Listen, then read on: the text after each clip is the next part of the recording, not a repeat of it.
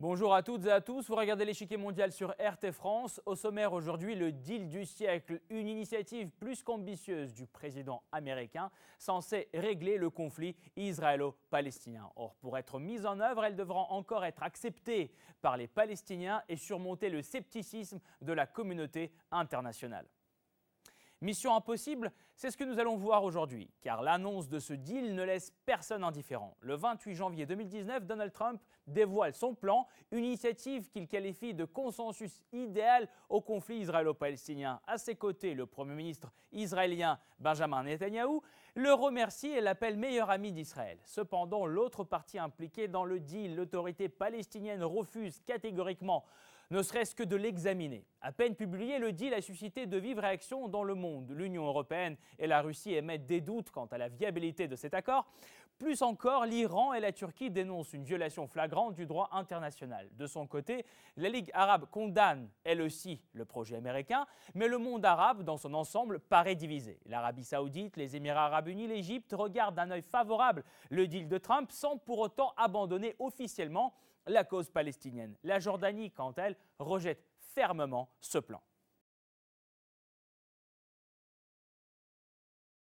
Mais avant de poursuivre, voici ce qu'il faut savoir sur le partage des territoires entre l'autorité palestinienne et Israël. C'est le Blitz. Selon la définition de l'ONU, les territoires palestiniens comprennent deux zones séparées l'une de l'autre par Israël, la Cisjordanie et la bande de Gaza. Ces deux territoires forment l'État de Palestine qui n'est reconnu que par 136 États sur les 193 États membres de l'ONU. Théoriquement, cet État est dirigé par l'autorité palestinienne dont la capitale est Jérusalem-Est. Dans les faits, la situation est bien différente. La bande de Gaza est actuellement contrôlée par le mouvement radical Hamas. L'autorité palestinienne n'exerce pleinement son pouvoir que sur 19% de la rive ouest du Jourdain. 22% de ce territoire est sous le contrôle administratif palestinien, mais sa sécurité est entre les mains d'Israël. Le reste de la Cisjordanie est entièrement administré par Israël. La ville de Jérusalem, elle aussi, se trouve sous le contrôle de l'État hébreu, qui la proclame en 1980 sa capitale unie et indivisible. Depuis 1948, le conflit israélo-palestinien est suivi de très près par l'ONU. Sa position toute solution doit être conforme au droit international et satisfaire à deux conditions. La première, permettre la création de deux États arabes et juifs coexistant pacifiquement. La deuxième, être basée sur les frontières d'avant 1967. À l'époque, Israël n'occupait ni la Cisjordanie, ni la bande de Gaza, ni Jérusalem-Est. Après un suspense de plus de trois ans, Donald Trump dévoile fin janvier son plan de paix très attendu pour le Moyen-Orient. Son objectif paraît comme plus qu'optimiste. Il veut mettre fin au conflit israélo-palestinien qui dure depuis plus d'un demi-siècle. Pour cela, L'accord prévoit la création de l'État de Palestine qu'Israël s'engagerait à reconnaître. Cependant, les Palestiniens devraient faire un certain nombre de concessions à Israël, accepter l'annexion de la vallée du Jourdain, se désarmer complètement ou encore reconnaître Jérusalem comme capitale indivisible israélienne. Les Palestiniens, quant à eux, auraient leur propre capitale dans la banlieue de Jérusalem-Est, au-delà du mur de sécurité. En cas de signature de l'accord, les Américains promettent des investissements colossaux dans l'économie de la Palestine, un compromis que le Premier ministre israélien considère comme la solution idéale. L'autorité palestinienne, elle, ne veut même pas en entendre parler et crie à la violation flagrante du droit international. Une position partagée également par l'Iran et la Turquie qui se placent en chef de file dans la défense des intérêts des Palestiniens. La Jordanie aussi rejette fermement le deal. Le monde arabe, lui, semble être divisé. L'Arabie saoudite, les Émirats arabes unis, l'Égypte saluent le plan de Trump et le considèrent digne d'être examiné sans pour autant abandonner complètement la cause palestinienne. Pourquoi cette divergence de position? Comment les poids lourds géopolitiques réagissent à l'accord de Trump? Enfin, quel impact pourra-t-il avoir sur les élections législatives israéliennes prévues pour mars 2020 Pour répondre à ces questions, nous rejoignons Gérard Chalian, écrivain et spécialiste des relations internationales. Monsieur Chalian, bonjour. Bonjour. Tout d'abord, pensez-vous que le deal du siècle a des chances d'être mis en œuvre? D'abord, ce n'est pas un deal, c'est un diktat. C'est-à-dire qu'au fond, il n'y a pas eu de concertation pour euh, faire une proposition qui serait discutable de part et d'autre. Donc c'est en quelque sorte, comme je l'ai dit, un diktat. Est-ce que Est-ce que ça va être euh, mis en pratique? Bon, M. Trump va faire ce qu'il faut pour ça. Mais euh, apparemment, pour l'instant, les réactions de l'autre côté sont négatives, c'est-à-dire qu'il y, y, a blocage. Donc, euh, on, peut, on peut vraiment rien dire sur hmm. l'avenir, sinon qu'il y aura de très grosses difficultés pour faire passer ce fameux deal. Donc, si les chances de ces réalisations sont inexistante. Euh, quel est son but selon vous? D'abord, ça renforce M. Netanyahou. Il y a de la politique quand même euh, locale là-dedans, hein, dans, dans, le différent entre euh, M. Ganzer et puis M. Netanyahou, où on est grosso modo à 50-50. Bon, M. Trump, de façon très nette, appuie l'option M. Netanyahou. Bon, en politique israélienne, ça, équivaut à cela. Maintenant, euh, en politique euh, israélo-palestinienne, on reste tout de même dans quelque chose de très obscur. Ce qui est offert sur le plan territorial, c'est zéro. Ce qui est offert du point de vue euh, possibilité de transformation économique, bon, bah, il y a une tentative en quelque sorte d'acheter l'adversaire par des propositions économiques euh, qui ne sont pas inintéressantes. Enfin, on ne sait pas du tout où ça va mener, compte tenu de l'opposition d'une partie des pays arabes, euh, malgré, malgré qu'il y a quand même quelques alliés du côté de M. Trump. Par ailleurs, le deal a été annoncé 33 jours avant les élections en Israël. Selon Avigdor Lieberman, chef du parti Israël Beitenu, ce plan est rien d'autre qu'un coup médiatique. Euh, êtes-vous d'accord avec lui? Si c'en est un, à qui il profite? Oui, c'est un coup médiatique aussi, et à mon avis, ça profite essentiellement à M. Benjamin Netanyahu. Seulement un coup, donc un coup médiatique, euh, est-il euh, bien réalisé? Est-ce que vous, pensez que les positions de Netanyahou, depuis l'annonce de ce coup médiatique, ont été renforcées, vraiment? On ne peut pas dire ça. On ne peut pas dire que ça a été euh, décisif, mais ça peut l'avoir aidé parce que, en réalité, euh, la différence euh, en matière de voix est tellement faible qu'un petit coup de pouce et ça peut changer la donne. Donc, c'est de toute façon un avantage pour M. Benjamin Netanyahu, indiscutablement. Merci beaucoup, Monsieur Chalian. Nous allons poursuivre notre analyse tout de suite, mais nous vous retrouverons en fin d'émission pour plus de détails sur la question. Le 28 janvier 2020, le président américain présente enfin son plan de paix comme le deal du siècle pour le Moyen-Orient aux côtés du Premier ministre israélien Benjamin Netanyahou. Long de plus de 180 pages, l'accord prévoit la coexistence de deux États qui se reconnaîtraient mutuellement, Israël et le futur État de Palestine. Ce dernier serait dirigé par les représentants élus par le peuple palestinien et comprendrait la bande de Gaza et la majeure partie de la Cisjordanie. La vallée du Jourdain, ainsi que toutes les colonies israéliennes créées depuis 1967, seraient rattachées à Israël. En retour, les Américains proposent aux Palestiniens deux poches israéliennes dans le désert du Negev, avec une route reliant ces territoires avec la bande de Gaza. Celle-ci sera en plus connectée au reste du territoire palestinien via une liaison en train à grande vitesse. Quant au statut de Jérusalem, le plan de Trump évite toute ambiguïté. La ville serait la capitale unie et indivisible d'Israël. Les Palestiniens auraient aussi la leur dans la banlieue de Jérusalem-Est, en dehors du mur de sécurité. Cependant, les choses ne sont pas si simples, car le nouvel État de Palestine n'aurait qu'une souveraineté très limitée. Selon le plan, la sécurité du futur État sera assurée par Israël, qui aurait le droit d'intervenir militairement sur les territoires palestiniens, soit pour s'assurer du respect des accords de désarmement, soit pour prévenir les menaces à sa sécurité.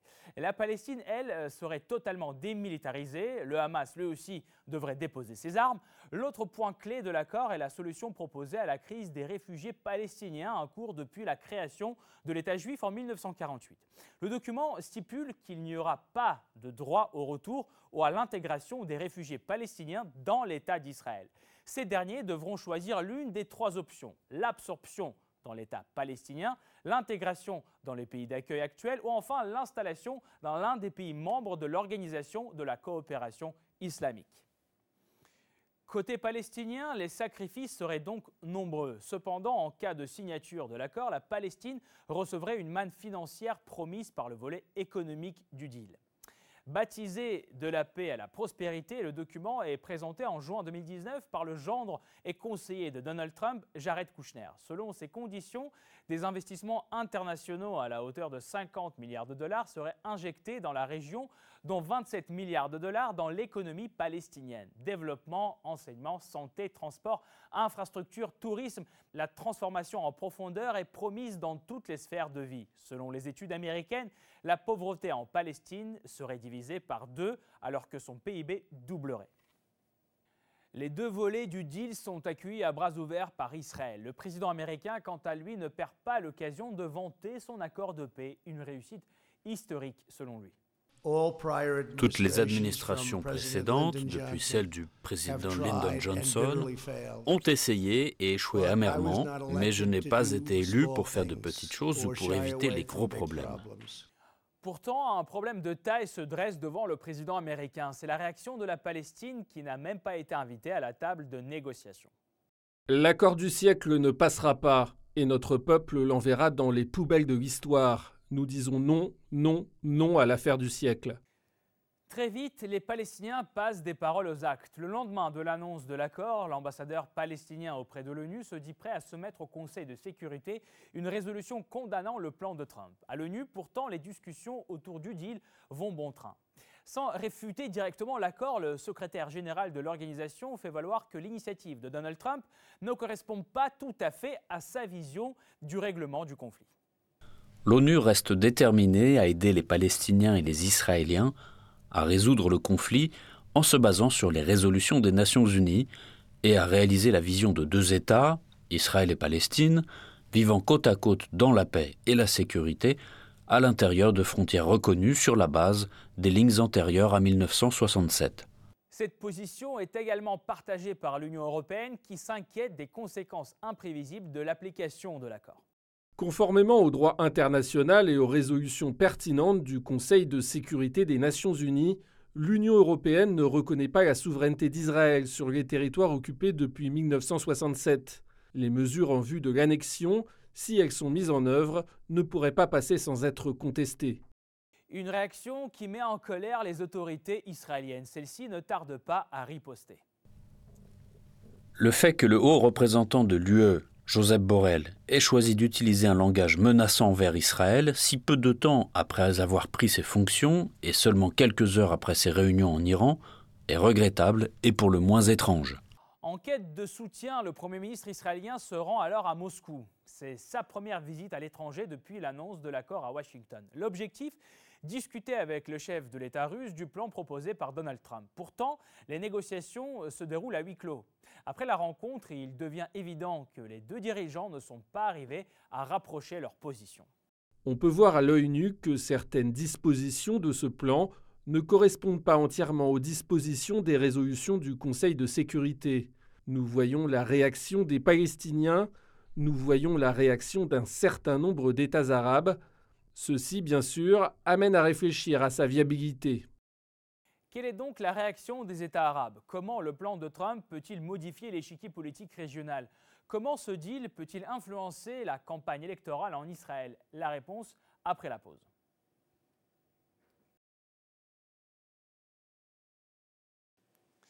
Des rencontres au plus haut niveau, des débats et des négociations. Il aura fallu attendre près de trois ans pour apprendre la teneur de ce deal du siècle du président américain. Pourtant, a-t-il des chances d'instaurer la paix? Car depuis les années 90, aucune tentative n'a été couronnée de succès. En 1991, en plein pendant la première intifada, la conférence de Madrid a lieu. C'est la première tentative internationale dans le processus de paix au Proche-Orient. Soutenue par les Américains et l'Union soviétique, elle réunit pour la première fois les Israéliens, les Palestiniens et les pays arabes à la table des négociations. Même si cette conférence ne débouche pas sur des actions concrètes, elle lance une série de négociations secrètes qui débouchent en 1993 à un accord historique. Le 13 septembre 1993, le Premier ministre israélien Yitzhak Rabin et le chef de l'Organisation de libération de la Palestine, ou OLP, Yasser Arafat, se réunissent à Washington en présence du président américain Bill Clinton. Lors de cette rencontre historique, ils signent les accords d'Oslo. Ceci prévoit une reconnaissance mutuelle entre Israël et l'OLP, le retrait des troupes israéliennes de la bande de Gaza et de la ville de Jéricho en Cisjordanie, et une autonomie de la Palestine au bout de cinq ans. De plus, cet accord met officiellement fin à la première intifada. En 1995, l'accord Oslo II viendra s'y ajouter. Il porte sur l'extension de l'autonomie palestinienne et le retrait des troupes israéliennes des civils de la Cisjordanie, Bethléem, Jénine, Kalkilia, Naplouse, Ramallah et Tulkarem. Cependant, depuis l'assassinat d'Itzhak Rabin en 1995 par un extrémiste juif et l'arrivée au pouvoir de Benjamin Netanyahou opposant aux accords d'Oslo, le processus de paix patine. Certes, les accords ont apporté une reconnaissance mutuelle, mais la question sur le partage des territoires, la délimitation des frontières et la création d'un État palestinien reste en suspens. En 1998, les États-Unis tentent de relancer les négociations entre les deux opposants. Yasser Arafat et Benjamin Netanyahu signent les accords de We Plantation le 23 octobre 1998. Selon ces accords, les Israéliens acceptent de retirer leurs troupes d'une partie de la Cisjordanie qui passe alors sous contrôle palestinien. De leur côté, les Palestiniens s'engagent à lutter contre le terrorisme et à supprimer les articles de leur charte nationale qui appellent à la destruction de l'État d'Israël. Pourtant, faute de volonté politique, ces accords ne sont pas véritablement appliqués et le retrait des troupes israéliennes n'est que partiel. Les violences sur le terrain persistent. En juillet 2000, les États-Unis se posent à nouveau comme médiateurs au sommet de Camp David, mais les négociations aboutissent à un énième échec. Le début de la deuxième intifada en septembre 2000 marque un gel des négociations entre les deux camps. Trois ans après l'échec américain, le quartet pour le Moyen-Orient, composé de la Russie, des États-Unis, de l'Union européenne et de l'ONU, propose une feuille de route. Elle prévoit la création d'un État palestinien d'ici 2005 et le gel de la colonisation israélienne. Elle sera approuvée par les deux camps, mais aucun ne respecte ses obligations. En novembre 2007, Israël et l'autorité palestinienne se retrouvent à nouveau aux États-Unis lors du processus d'Annapolis afin de négocier un accord d'ici 2008. Cependant, les espoirs sont plombés suite à la poursuite de la colonisation israélienne et l'offensive israélienne sur Gaza fin 2008. Dès lors, alors que les violences contre la bande de Gaza se poursuivent, le processus de normalisation des relations israélo-palestiniennes patine. Il faudra attendre 2017 et la réunion de plus de 70 pays à la conférence de Paris consacrée au conflit israélo-palestinien. Pourtant, ni l'État hébreu ni l'autorité palestinienne n'y ont assisté. À l'issue de cette conférence, les participants préconisent la solution à deux États afin de résoudre le conflit israélo-palestinien. Néanmoins, ils avertissent qu'ils ne reconnaîtront pas d'action unilatérale et ne feront pas d'impasse sur la question des réfugiés et sur le sort de Jérusalem. Rompant avec plusieurs principes des accords précédents, le plan de Donald Trump n'a pas reçu un accueil très chaleureux dans le monde islamique. Sans surprise, c'est l'Iran qui s'y oppose le plus farouchement. Selon Téhéran, le deal favorise tellement son vieil adversaire régional qu'il mérite le nom de trahison du siècle. Le menteur et hypocrite président américain et le régime sioniste ont préparé un cauchemar pour les pays islamiques et ont présenté un plan qui n'est qu'un accord commercial et qui vise en réalité à diviser les pays islamiques.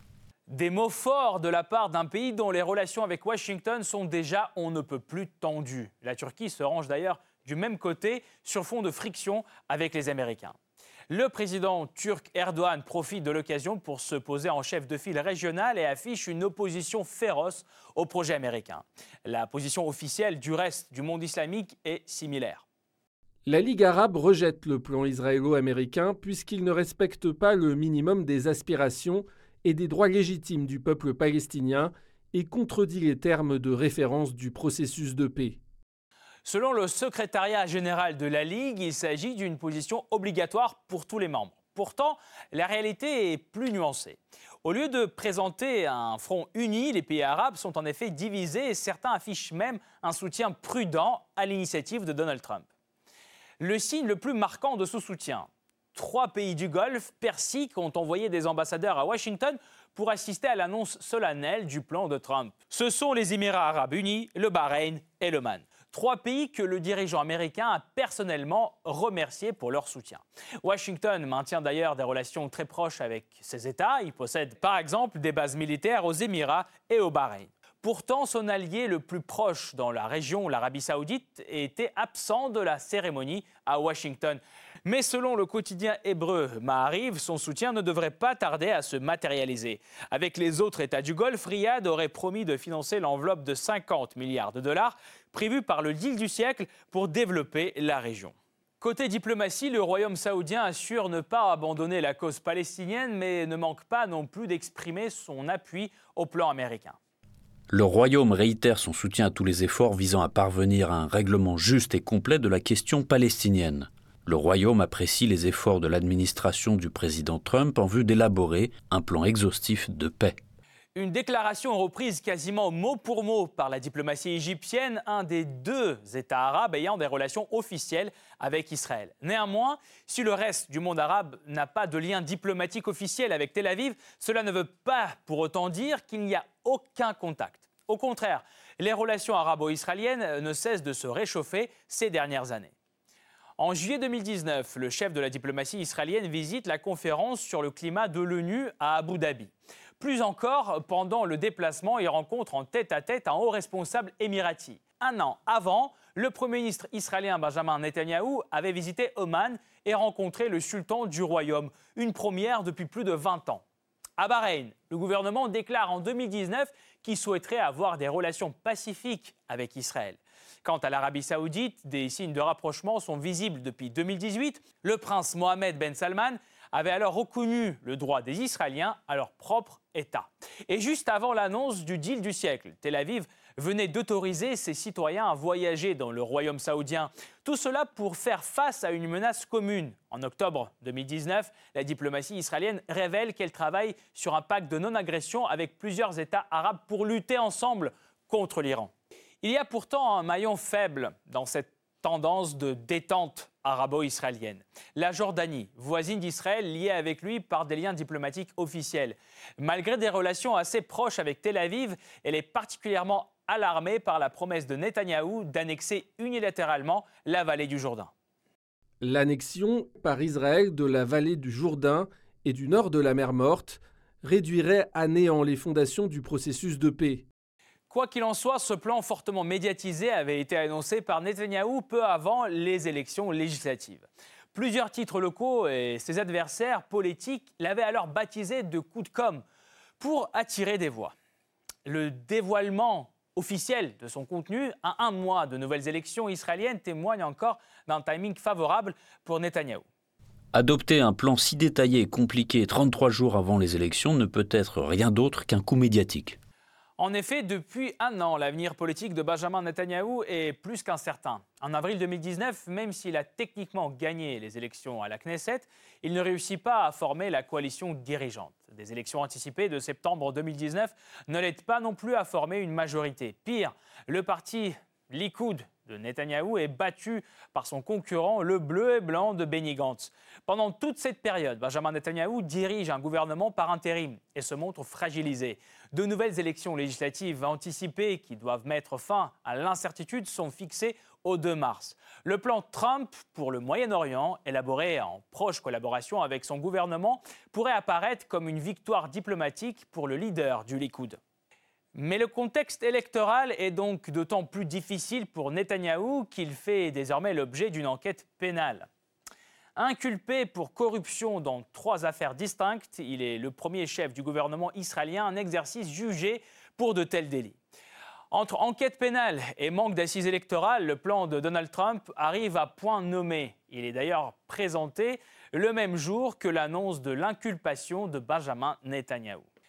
Alors si le deal du siècle n'apporte pas la paix dans ce conflit vieux de plus de 70 ans, réussira-t-il au moins à sauver l'avenir politique du Premier ministre israélien? Dans un contexte de rapprochement arabo-israélien, la position intransigeante de la part des Palestiniens peut-elle se retourner contre eux? Pour mieux comprendre si la vision de paix de Donald Trump est réaliste, nous revenons vers Gérard Chalian, écrivain spécialiste des relations internationales. Monsieur Chalian, l'Union européenne, la Russie ou encore Antonio Guterres sont plus que sceptiques sur la viabilité du deal. Euh, pensez-vous que Netanyahou ou Trump réussiront quand même à leur faire changer d'avis?